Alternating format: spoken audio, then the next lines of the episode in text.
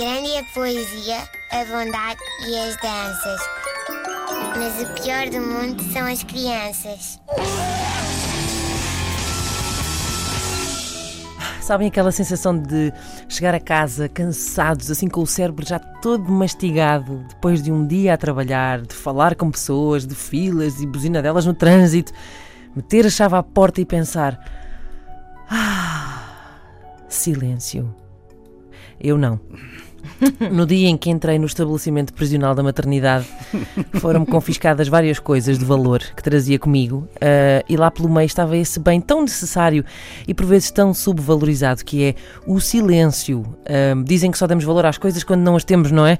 E assim foi. Uh, eu tenho vindo a perceber da relação assim um pouco bipolar que as pessoas com filhos mantêm com o silêncio. A grande questão parece-me é que não há meio termo ou há demasiado silêncio ou não há nenhum silêncio. Uh, e depois, quando há demasiado silêncio, é como o colesterol. Dentro do demasiado silêncio, há o demasiado silêncio bom e o demasiado silêncio mau. Eu vou explicar. Dentro do demasiado silêncio, o bom é aquilo que acontece quando as crianças vão para a cama. O silêncio que se instala uh, quando as crianças vão para a cama é o equivalente a desligar o exaustor do fogão depois de terem cozinhado a ceia de Natal de 350 pessoas durante 12 horas seguidas. É aquele Epá, que bom! Não há nada que se compare ao descanso que é isto. Uh, um problema, contudo, uh, é que este silêncio está a saber tão bem, mas tão bem, que se for interrompido 10 minutos depois por uma criança que chora, custa o dobro. Quando acontece 10 minutos depois de te teres deitado, custa o quíntuplo. E custa também os insultos valentes uh, à criancinha.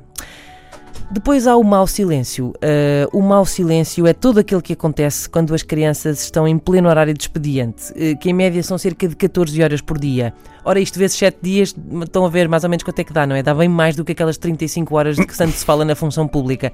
E eles nem sequer folgam. Bom, durante o horário de expediente de uma criança, um minuto de silêncio é uma benção. Dois minutos de silêncio é começar a desconfiar e 5 minutos de silêncio é, é corram que alguém está a enfardar um ganda biberãozinho de amaciador para a roupa. Grande a poesia, a bondade e as danças. Mas o pior do mundo são as crianças.